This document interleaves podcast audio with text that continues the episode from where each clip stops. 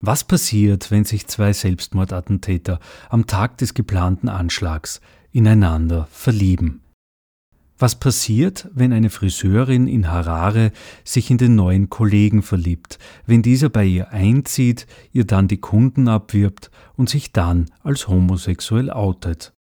Tendai Huchu liebt das Spiel mit Tabus. 1982 in Harare geboren, studiert Tendai Huchu zunächst Bergbautechnik, ehe er sich 2010 der Literatur zuwendet. Der Friseur von Harare begleitet Tendai Huchu durch Europa. Über eine Einladung von Südwind kam Tendai Huchu auch nach Graz, um aus dem Roman zu lesen, begleitet von der Schauspielerin Pia Hirzecker. Whenever you go to a new place, or certainly whenever I've gone to a new place, you know, I've always tried to find out if if I have some sort of link with with the place that I'm going to. So you know when Sudwind asked me to to come over to Austria, you know, I had to pause and like really think about it, you know, and I was thinking Austria. I mean, what has Austria done for the world, you know? And I was really, and I was really, really um, wrecking my brain, you know. Because um, no offense, guys, but you guys are kind of like Germany's tiny little appendix, you know. but um, so what happened is I got to thinking, and you know, I ended up thinking about my childhood when I was growing up. Um, you know, I was a really tough kid. Um, my friends would tell you I was a geek, and you have to be pretty tough to be a geek in, in Zimbabwe. So, you know, films like Bambi never made me cry. Uh, the Lion King, you know, when Mufasa dies, didn't send, shed a single tear for Mufasa. The first movie that ever made me cry was Terminator 2. you know the bit when Arnie says, there is one more chip to be destroyed, you know, and they lower him down into the vat of like boiling steel, and it gives John Connor a thumbs up. That that was really touching for me. so, so yeah, so you know, other tough guys came in my life, you know, Jean Claude Van Damme, Steven Seagal, Sylvester Stallone, but Arnie was always the guy for me. So now I'm here with you guys because of the greatest Austrian who ever lived. so, um, right, so I'm, I'm, here about the book, my first novel, The Hairdresser of Harare. And um, it's the narrator of our story is Vimbai, uh, a young single mom the story is set between sort of between 2000 and 2008 at the height of Zimbabwe's social, political, economical uh, problems. So it's a compression of events from that period. Um, but I've done events so far in Dornbirn, in Innsbruck, and just yesterday I was I was in Linz. Yeah, and sort of one of the problems that I've had is because of people like this, you know, I don't know whether they are actually representing what I'm saying or misrepresenting it, and I'm sick and tired of it. Pia, have a nice day. I'm gonna read in German, right? Okay. Yeah. So the first chapter. Um, ich hat auf den ersten Blick erklärt, dass mit Dumi Irguandes nicht stimmt. Das Problem war na, dass ich nicht genau sagen konnte, was. Gott sei Dank. We all together? I can carry on? it was a bit of Spanish in between.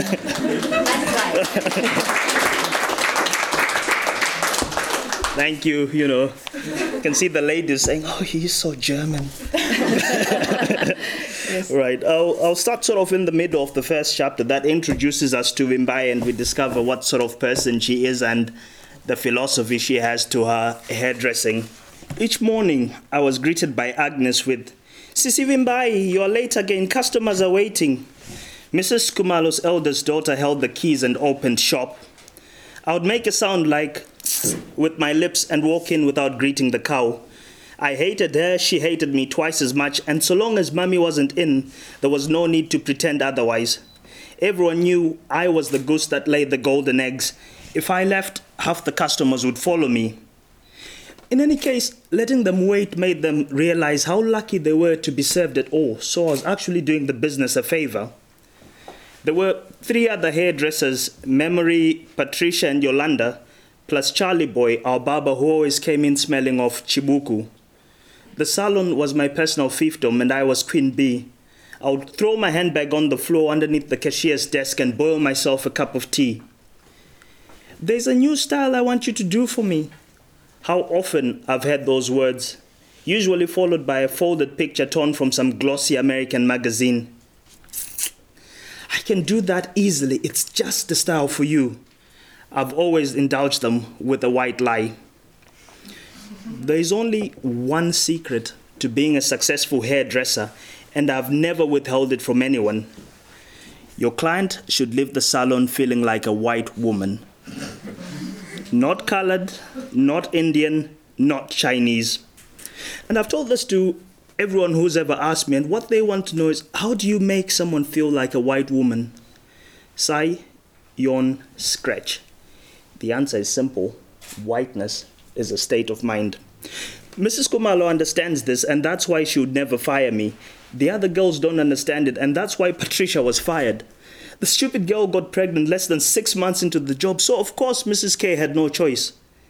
Hairdressers are there to sell an image, and that image is not pushing a football in your belly. Suddenly, we had a vacancy. Little did I know the small twist of fate would cost me my crown.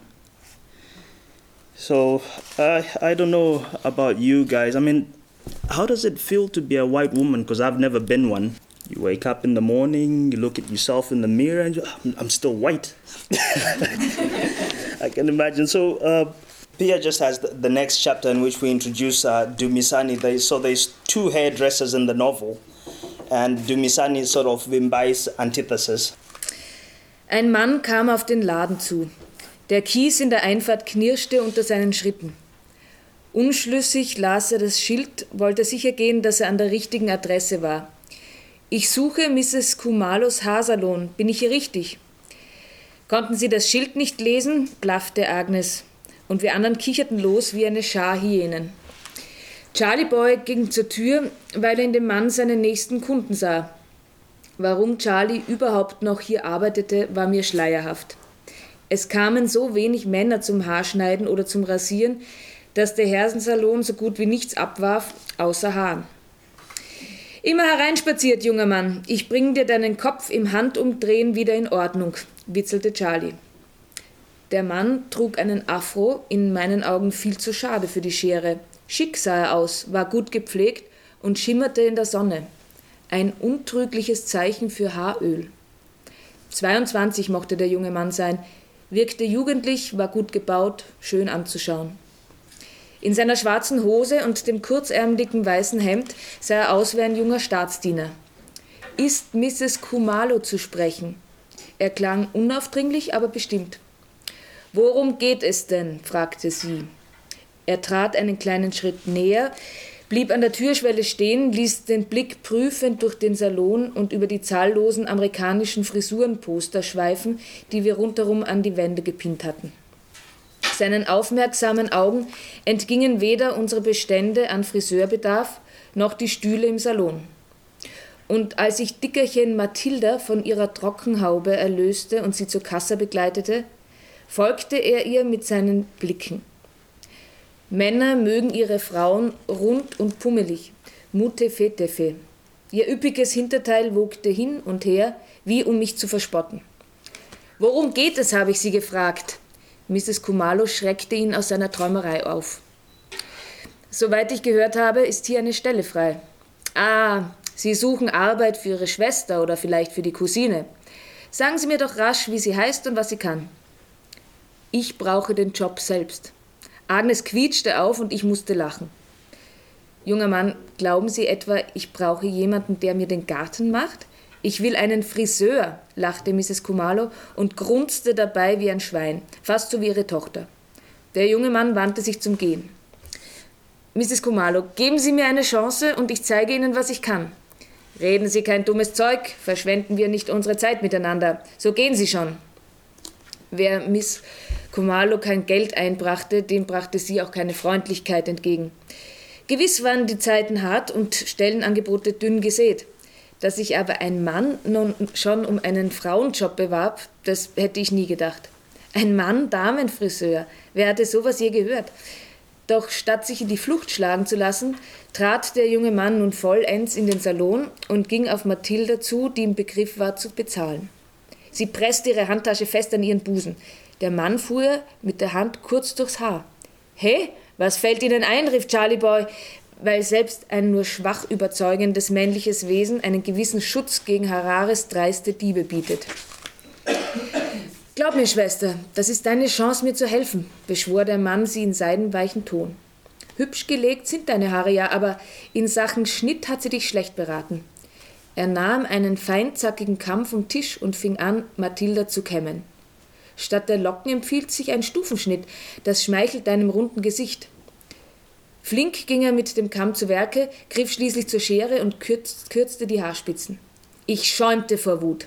Eineinhalb Stunden Zeit hatte ich in diese Frisur investiert und er besaß die Frechheit zu behaupten, ich hätte mich vertan?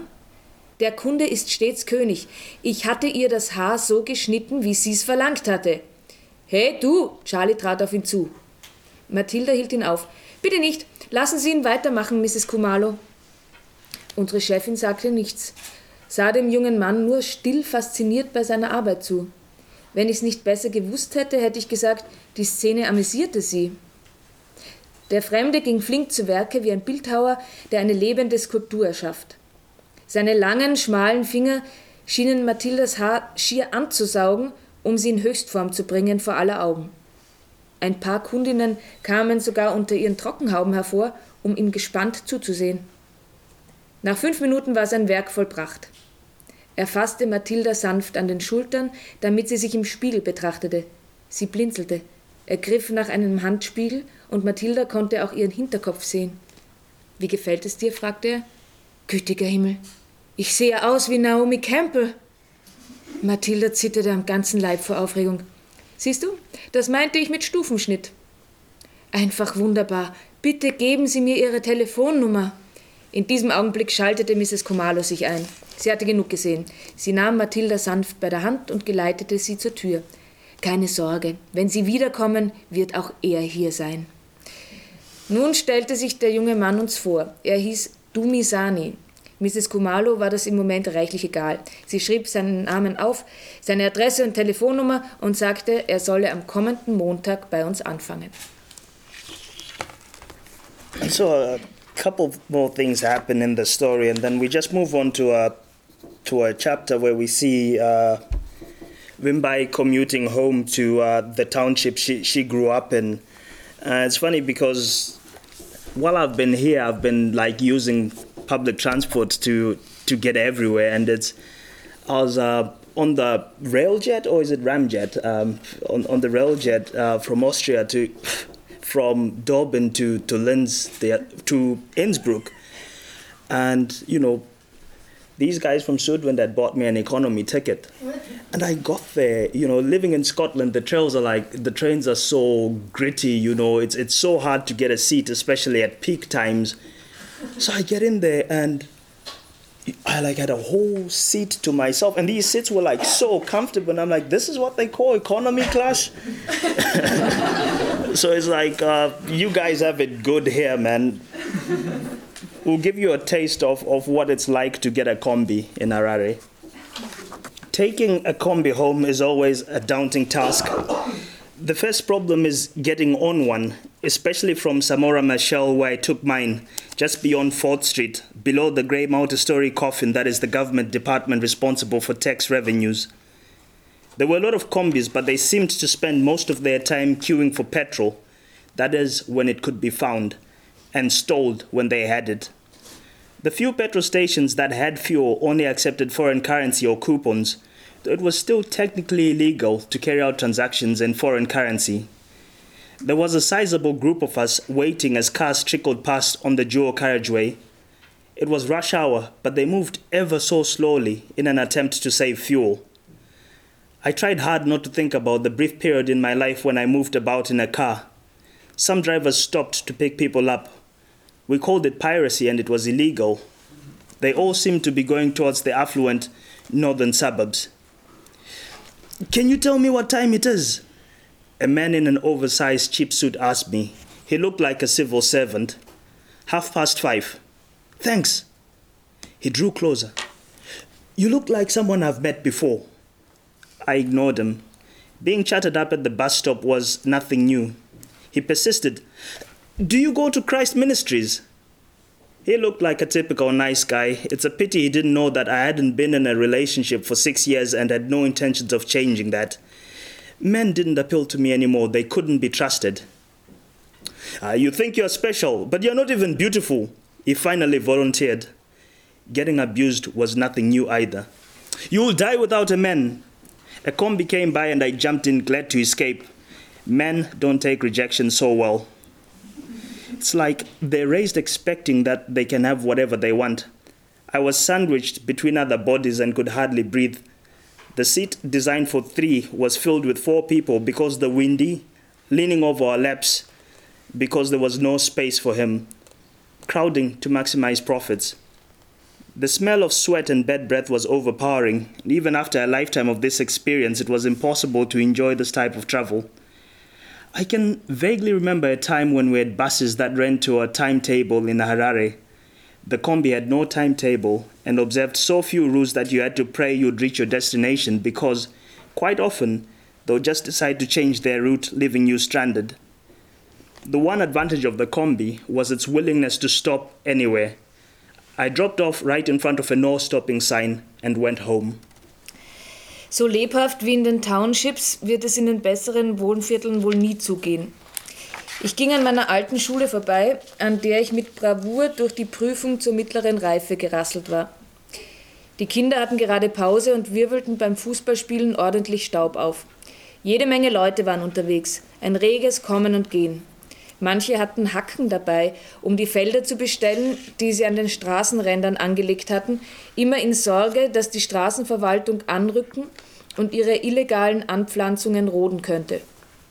An einer Straßenecke saß ein Schuster. Sein Geschäft blühte. Seit die Politik offiziell den Blick gen Osten richtete, ertrank unser Land in einer Flut von Billigschuhen aus China, deren Nähte keine zehn Schritte überstanden. Wir warfen die Schuhe zwar nicht weg, doch der Schuster hatte für alle Fälle auch Magnetera im Angebot, strapazierfähige Sandalen aus reifem Gummi, hässlich, aber garantiert belastbar. Ich hatte auch ein paar zu Hause.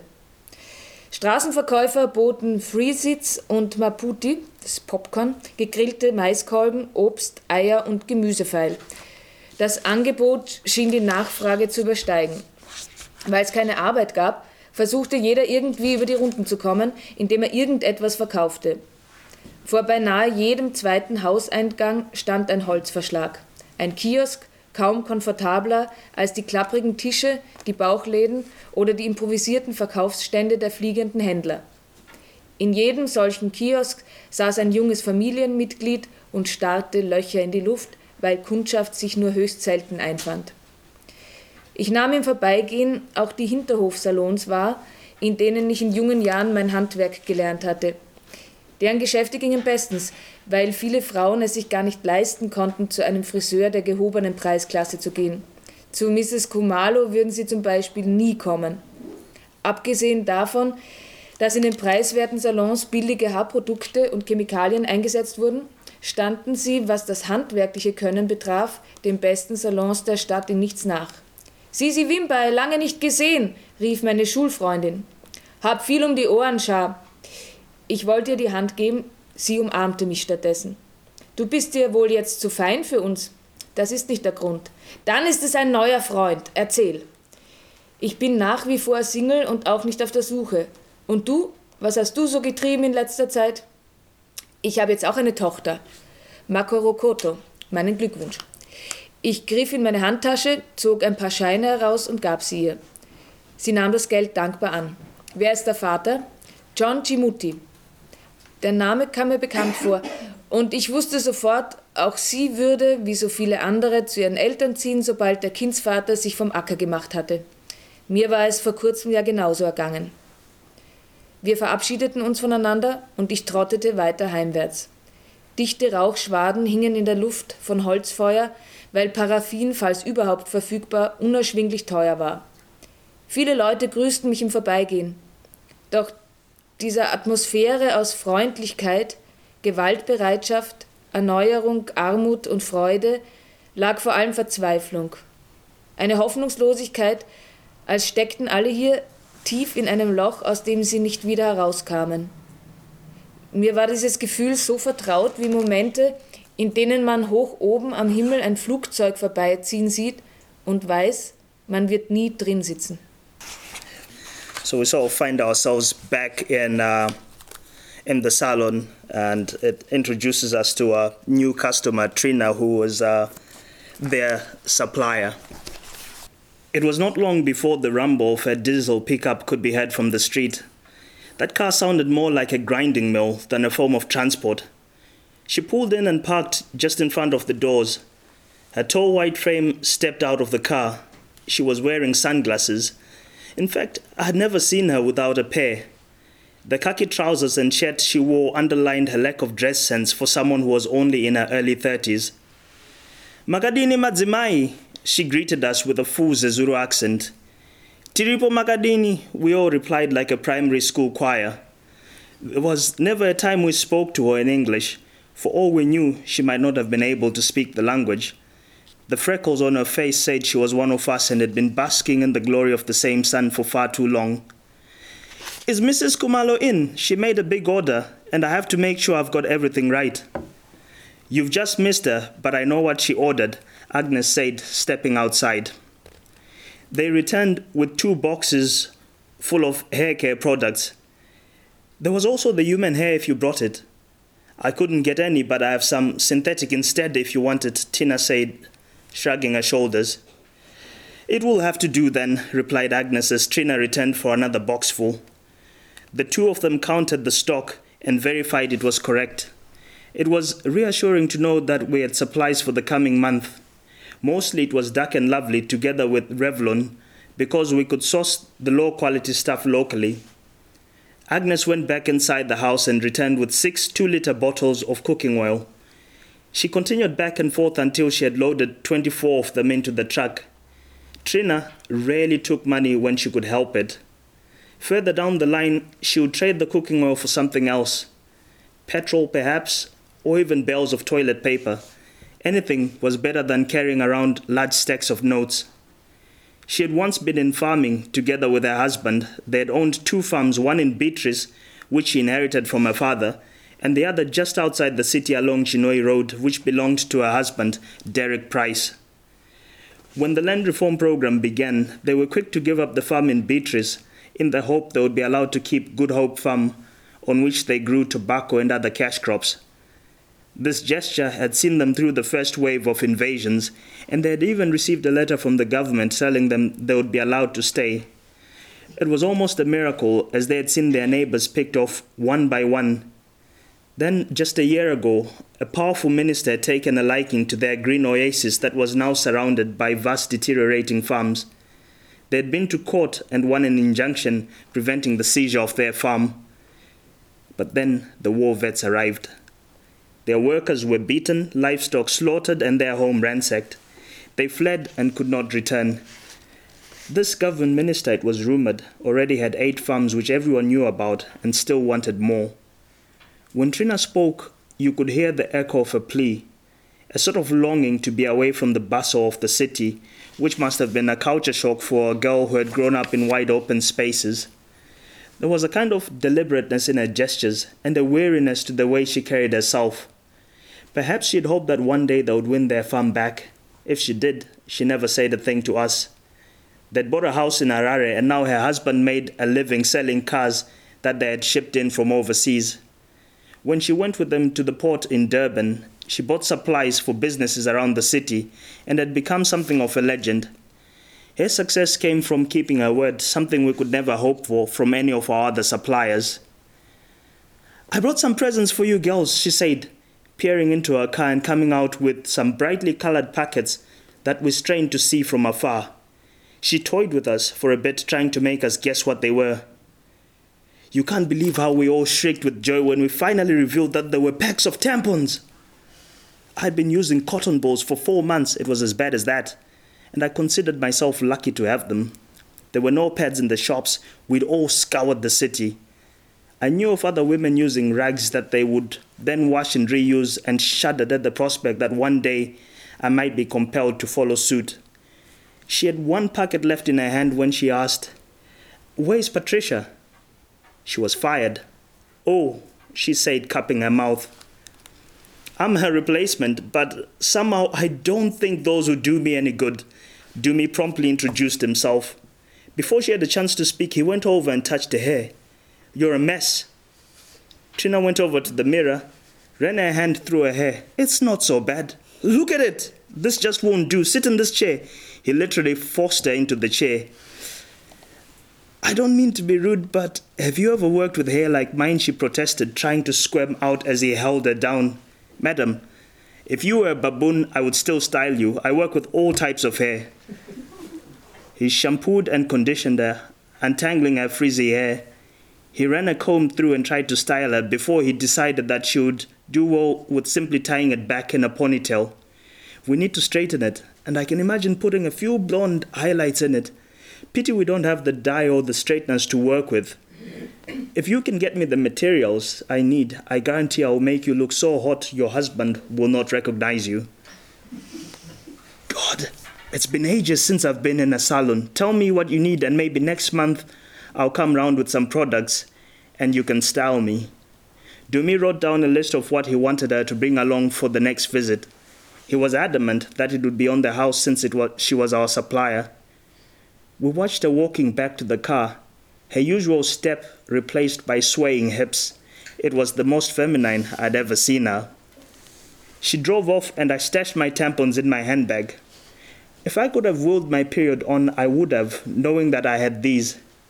At that time, though, none of us could have known that Dumi's little stunt was going to have some devastating ramifications for the salon and our relationship with Trina.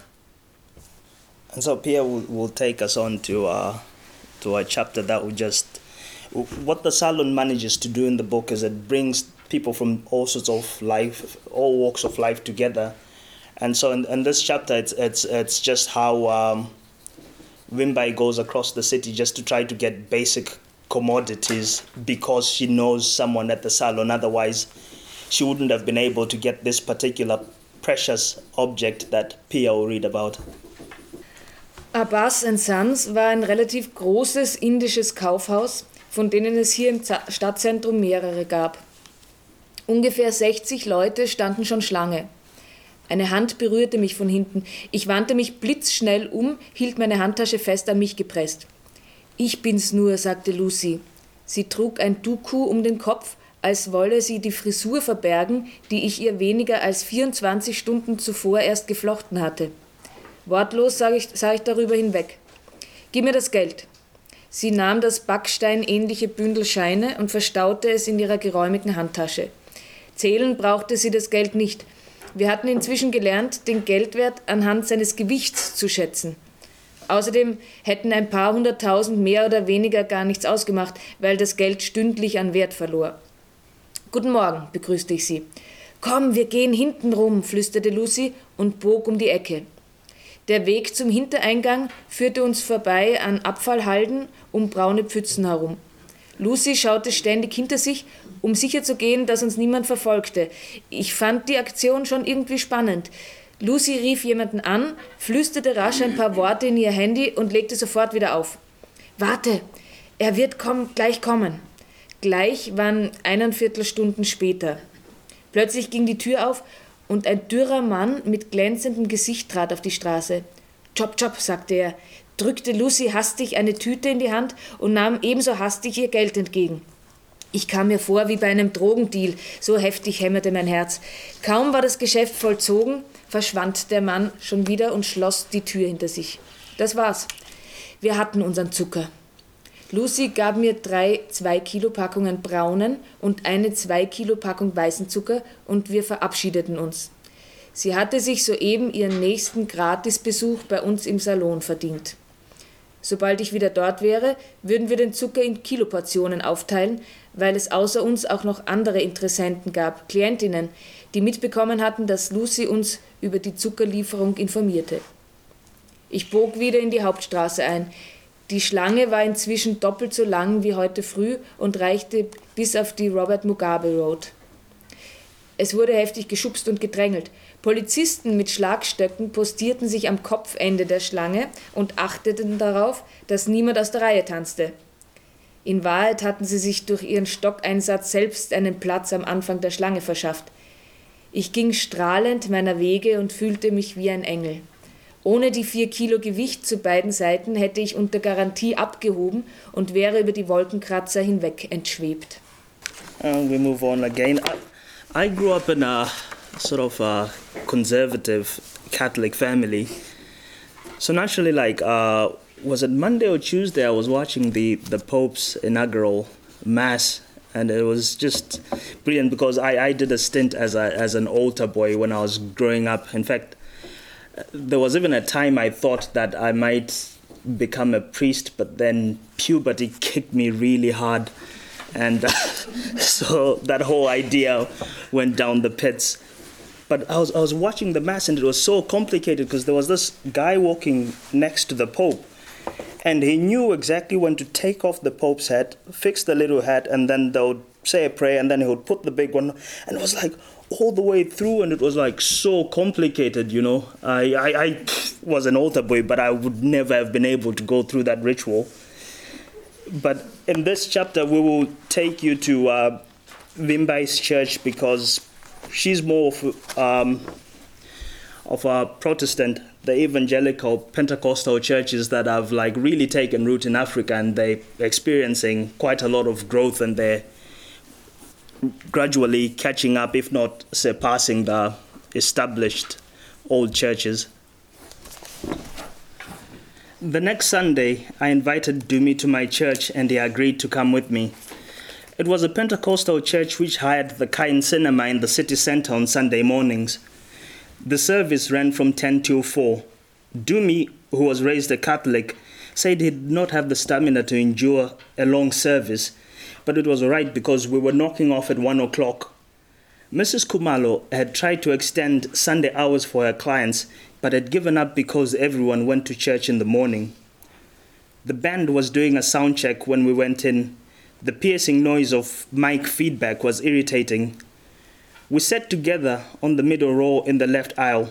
Seats were hard to find, but at least we were early. Chiwoniso, my daughter, joined other children in a different part of the building where they held Sunday school. Why don't you guys just build a church? This is just wacky to hold a service in a cinema where they'll be showing porn soon after you're gone. Dumi spoke a little too loudly because a few heads turned round to look at him. They don't show porn in here. Anyway, we don't have the funds yet to build the church. But let me guess, your pastor drives a Benz and wears flashy Italian suits. Shh! I had to shut him up, half regretting I had bought him in. The fact that a building built for worldly entertainment had been converted, if only for a while, to the glorification of the Lord's name was something wonderful to me. I'm only joking, said Dumi, as if sensing my annoyance. He had a sensitive side to him. A part of me still fought against liking him. I felt I had to maintain an appropriate distance between us. The music began with the soft strumming of an electric guitar, followed by the drums building up slowly. A woman with the mic began to sing, I Met the Lord by the River.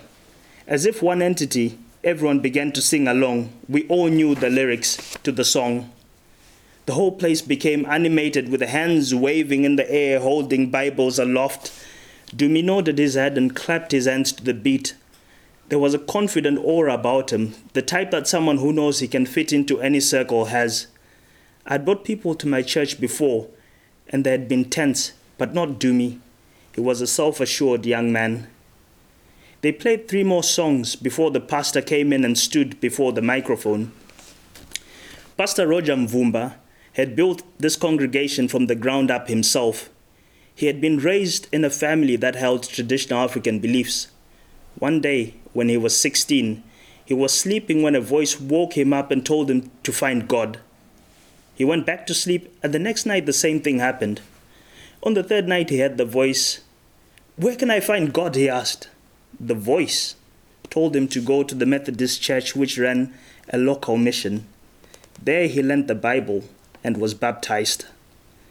Twenty years later, he was living in the city working as a messenger for the city council when he heard the voice again.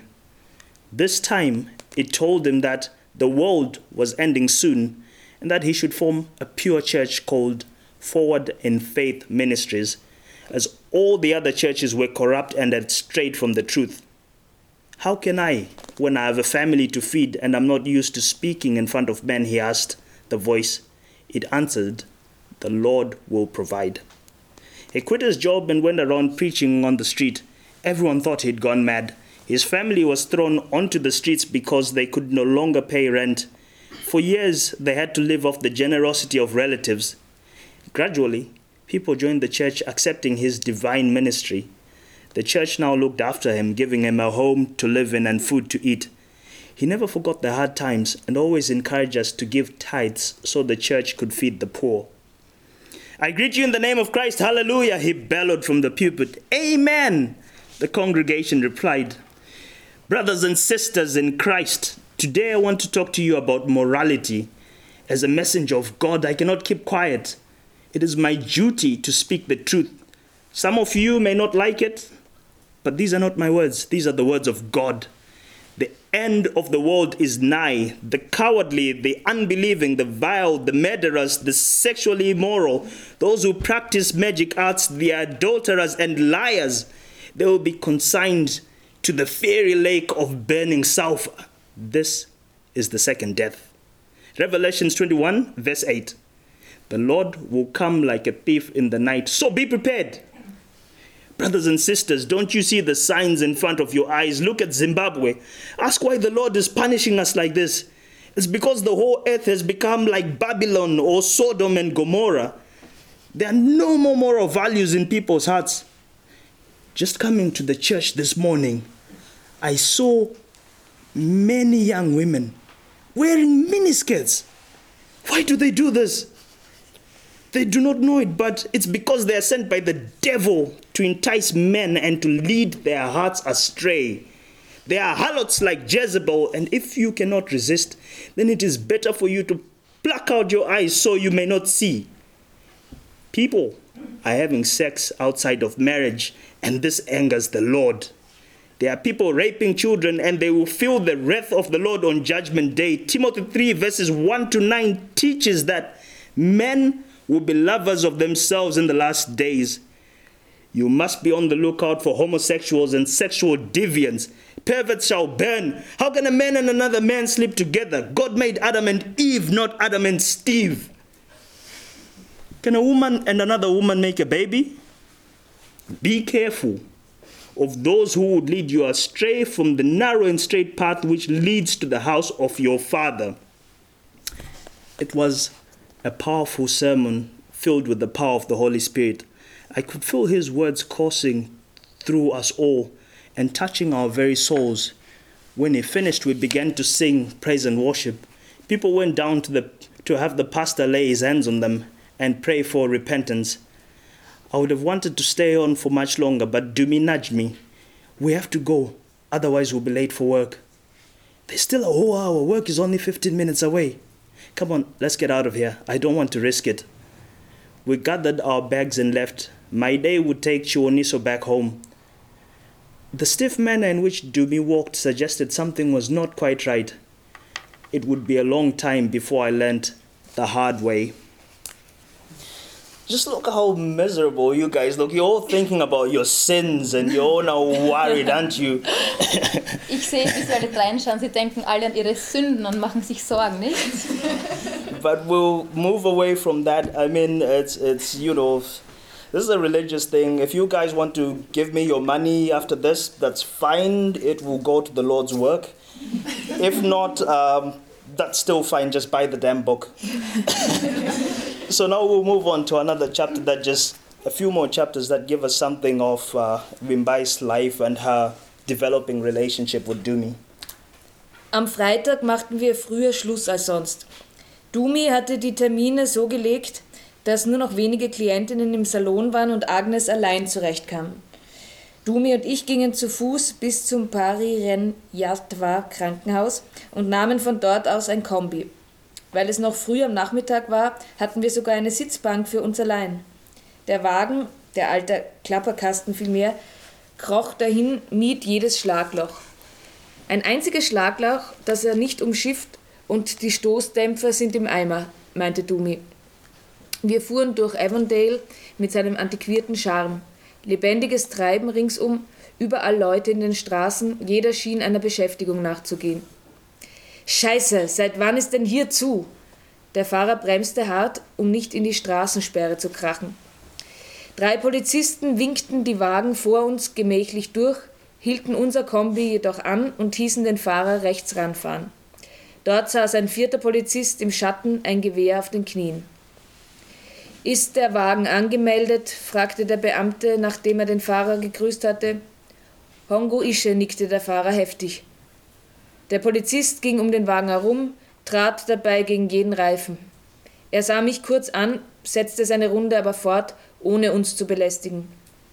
Wieder beim Fahrer angelangt, blies er in seine Trillerpfeife und schüttelte den Kopf. Dieser Pendelbus ist verkehrsuntüchtig. Reifen ohne Profil, komplett abgefahren. Keine Reflektoren an den Kotflügeln, Scheibenwischer ohne Wischblätter. Die Karre ist eine Todesfalle. Die Leute vom Amt für Verkehrssicherheit finden ganz sicher noch andere Mängel, wenn wir es darauf ankommen lassen. Mir bleibt nichts anderes übrig, ich muss den Wagen aus dem Verkehr ziehen. Ich verdiene mein Brot mit dem Wagen. Wenn Sie mir den wegnehmen, verhungert meine Familie. Der Fahrer klatschte verzweifelt in die Hände und flehte den Polizisten an. Das tut mir leid für Sie, aber ich kann nicht anders. Wir können die öffentliche Sicherheit nicht einfach auf die leichte Schulter nehmen. Erst letzte Woche hat sich ein Kombi auf der Straße von Harare nach Masvingo überschlagen, weil die Bremsbeläge abgenutzt waren und der Wagen nicht rechtzeitig zum Stehen kam.